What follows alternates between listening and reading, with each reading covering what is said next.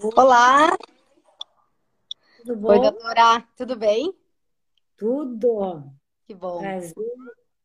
Muito obrigada pelo convite. Ah, eu que fico super honrada de tu topares é, o projeto e estar tá aqui conosco, transmitindo um pouquinho do, do teu conhecimento, ainda mais nessa área que eu sei que tu adora. Uh, deixa eu apresentar então para o pessoal a doutora Maria Inês Pagano Gasperini, ginecologista, sexóloga, aqui em Florianópolis, e topou estar tá aqui com a gente hoje à noite para falar um pouquinho sobre as alterações, né, doutora? O que, que vai acontecendo no corpo do homem e da mulher na hora H. O que, que a senhora tem para me dizer sobre isso? Existem essas diferenças, essas alterações? Então, claro que no corpo do homem, quando o homem vai ficando excitado, ele logo percebe por quê? Porque o pênis vai ficando ereto, né? Agora, nós mulheres, nós as mulheres não, a gente está tudo lá para dentro. Então a gente não sabe e muitas vezes não percebe e nem os homens sabem como é que a coisa acontece. Então acho que assim, a primeira coisa que eu tinha pensado de falar era justamente como é que a gente é, né? Como é que é, que é o corpo da gente, o que que acontece, o que que começa a acontecer no corpo da gente quando a gente começa a ficar excitado. Então vamos entender um pouquinho como é que é a anatomia primeiro, olha aqui, ó. Vamos. Vou pegar aqui. Isso aqui, dá para ver bem? Dá, dá para visualizar legal. Isso aqui somos nós, as mulheres, partidas ao meio assim, ó. Aqui está o umbigo, ó. Umbigo, tá. coluna, o osso púbico, esse osso duro que a gente tem bem no meio da perna, a bexiga, o útero, a trompa, o ovário, a outra trompa e o outro ovário, o reto aqui atrás, ó, o ânus aqui embaixo. Se a gente parte ao meio, o que, que a gente vê? Eu vou pedir para a senhora subir só um pouquinho, que a gente não está não. tô conseguindo. Aí, aí fica bom. Melhorou? Melhorou. Vamos lá.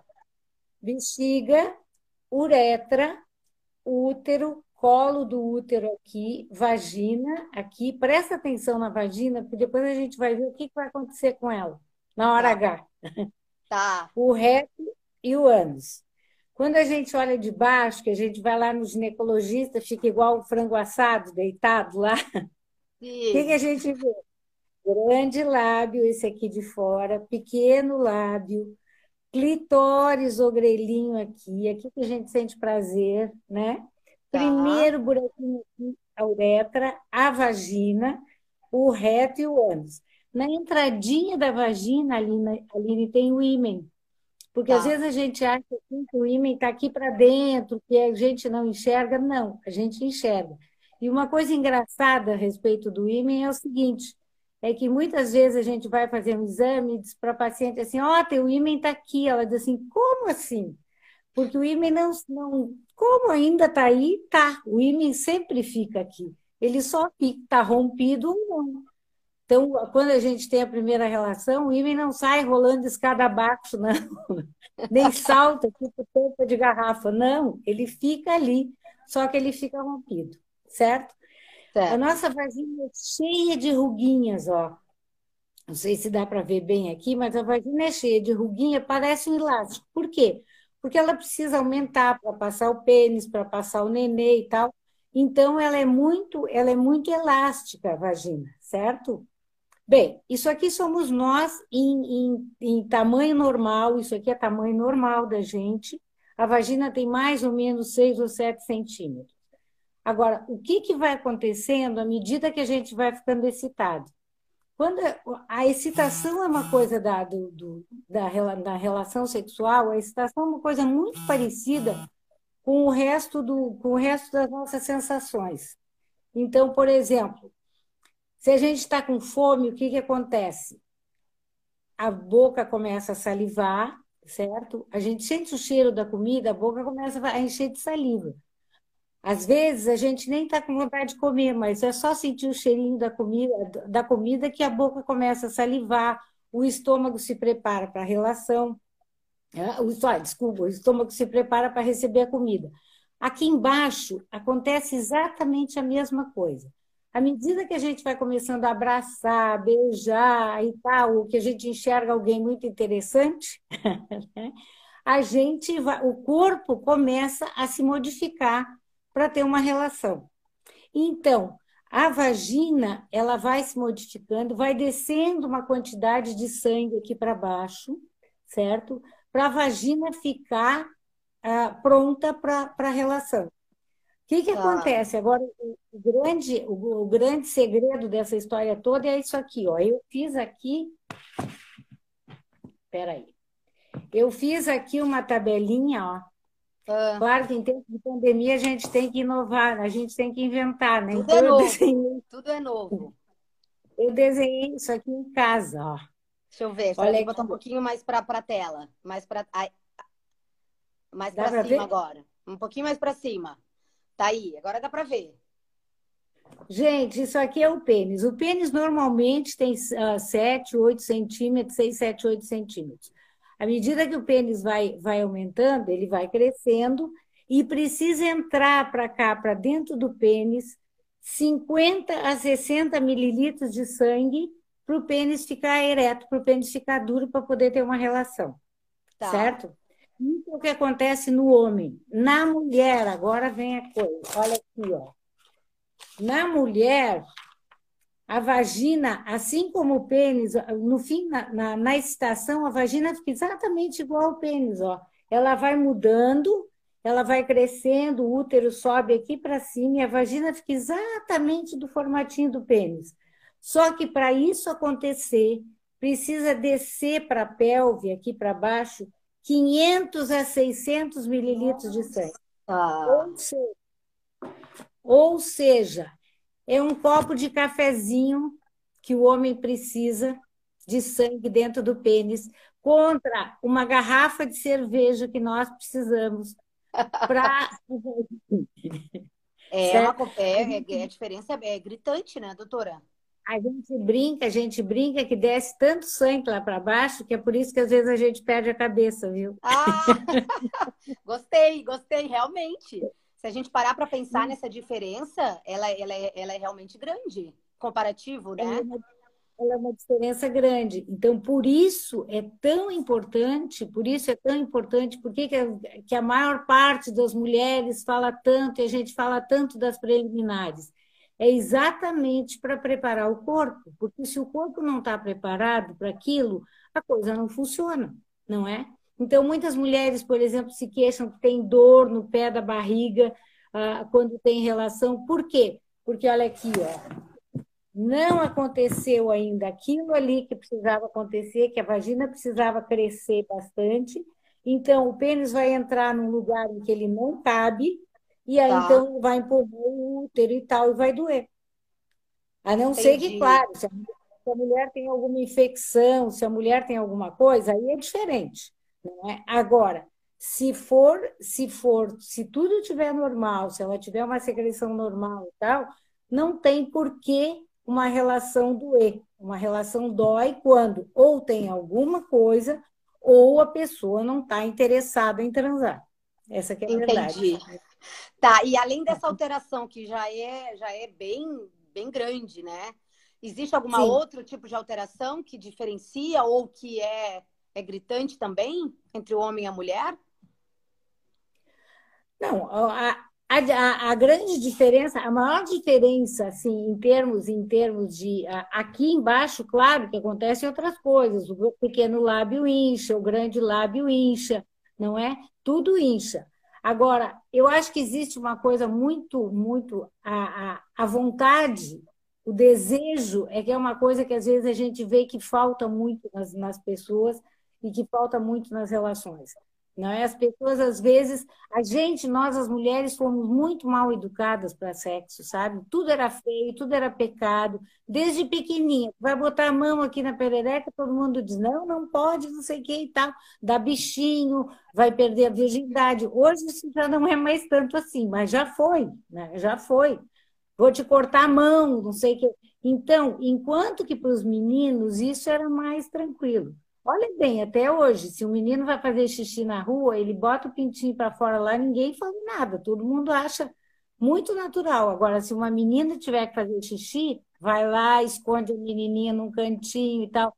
Então, isso tudo, né? Esse pudor, né? Que a gente A gente até teve uma alteração grande, até da gente estar tá conversando sobre esse tipo de assunto em, em, em lives, né? É, transmitindo um pouco também, de, de, falando um pouco desse assunto, já alterou bastante, né, doutora? Eu imagino que antes devia ser uma coisa muito horrorosa, né? Já, já, já, já melhorou muito. Eu tive pacientes que até as velhinhas, por exemplo, tinham a primeira relação, casavam e nem sabiam o que ia acontecer. Já tive uma história de uma que pulou pela janela quando viu o marido. Meu Deus, é, não, e acontece realmente, e eu, eu acredito, as coisas alteraram. Isso para nós, enquanto mulheres, é maravilhoso. A gente consegue conversar melhor.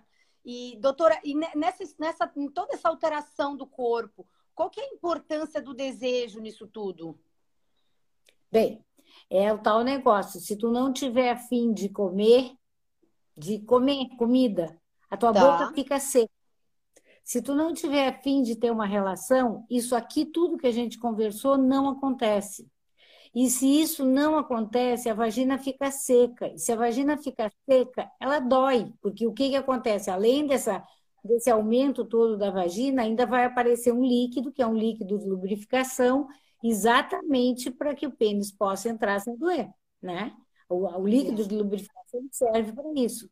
Então, se a gente não tem desejo, isso aqui não acontece. Isso não acontece. E aí, então, é lógico que vai doer, vai incomodar e tal. Né? Doutora, e, e tá... Desculpa. Tinha uma, tinha, tem uma, uma psiquiatra que morou no Canadá há muito tempo, mas ela é ela é austríaca, que ela fez, estudou muito a sexualidade, foi a Ellen Kaplan, e ela dizia que a gente precisava de quatro coisas numa, numa, numa vida sexual. Primeiro, anotar, um parceiro... anotem. Anotem. Primeiro, um parceiro interessado e interessante. Né? Tá. Uma parceria interessada na gente, interessante. Isso é uma coisa. E outra coisa, que sexo se resumia à fricção, que é a passar a mão, não é? a fricção e fantasia. Quer dizer, a gente tem que, tem que fantasiar. Sexo é um brinquedo, gente. Sexo, fazer sexo deveria ser um brinquedo. Né? E o que é um brinquedo? Um brinquedo é uma distração, uma coisa boa, é uma coisa que te relaxa, não é? Então, sexo é isso, é que a gente, a, a gente não sabe brincar muito, não é? As pessoas às vezes não levam a sexualidade como uma coisa boa, como um brinquedo que a natureza deu aos adultos. Né? Eu acho que é isso. Né? A natureza o, autoconhe... o autoconhecimento está é. muito ligado nisso, né? A questão do diálogo, da comunicação entre o casal, né? O autoconhecimento tá, é, as pessoas têm muita dificuldade de falar sobre o que gostam no sexo, por exemplo. Tem gente que não gosta de beijo de língua. Agora, a gente também tem a tendência de fazer no outro aquilo que a gente gostaria que fizessem na gente. Então, por exemplo, se eu gosto muito que mexa na minha orelha, que fale na minha orelha, eu vou fazer isso no outro. Se o outro não gosta e se eu nunca conseguir dizer para ele que isso eu não gosto, ele nunca vai saber. Ele vai fazer achando que está fazendo uma grande coisa, não é? é? Então, tem gente que não gosta de beijo de língua, tem gente que não gosta que passe a mão no pescoço, tem gente que não gosta que, que passe a mão no peito, no seio, por exemplo. Então, assim, tem que falar, gente, a gente tem que falar, porque nós temos um mapa erótico no corpo e cada pessoa tem este mapa, e se o outro não souber o que, por onde andar nesse mapa, com certeza vai se ferrar. Doutora, e na dificuldade, então, de se comunicar ou de se conhecer, uma sexóloga, ginecologista, um profissional que, que entenda, uma amiga, é, são pessoas ideais para a gente trocar uma ideia e tentar começar a ter um novo, né, um autoconhecimento, um novo ritmo sexual?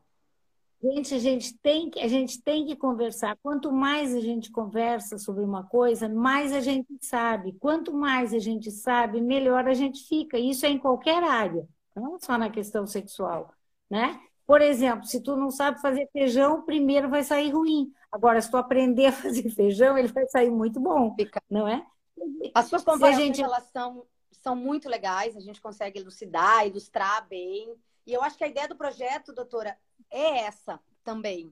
É, a gente também tá, transmite um pouco do, de, desse conhecimento, para transmite um pouco das ideias, para que as pessoas se conheçam, se autoconheçam, tirem algumas dúvidas.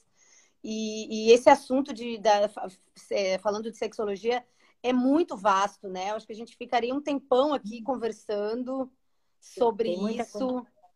Tem muita coisa legal, né? Eu acho que Chacrinha tinha razão, gente. Quem não se comunica se trumbica. É. Não é? E é a ideia do projeto, tá, doutora? Doutora Marinês, eu acho Parabéns. que. Senhora? Parabéns por essa ideia. Ah, obrigada. Bom, eu acho que conseguiu mostrar um pouquinho do que é a diferença, né? Se existe alguma alteração no corpo. Ó, tem uma, uma, uma amiga colocando, fale sobre orgasmo. Vai ser uma próxima, uma próxima mini live do Gerando Conteúdo. Vai ser, a gente vai falar sobre orgasmo, com certeza, né, doutora? Acho que esse é um assunto que aí a gente pode fazer até uma live bem grandona, que eu acho que a gente tem bastante coisa para falar sobre ele. Ah, sim. Ah, sim. Olha, o orgasmo, o orgasmo vem com desejo, certo? O orgasmo vem com desejo. Então, eu acho que assim, Vamos explorar esse desejo, vamos atrás, vamos abraçar, vamos beijar.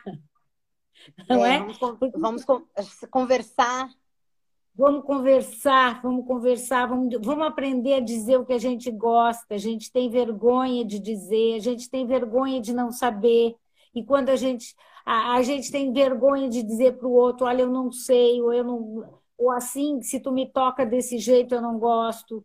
A gente é muito, gente, nós somos muito habilidosas, nós podemos pegar a mãozinha do, da parceira, do parceiro e levando por onde a gente gosta.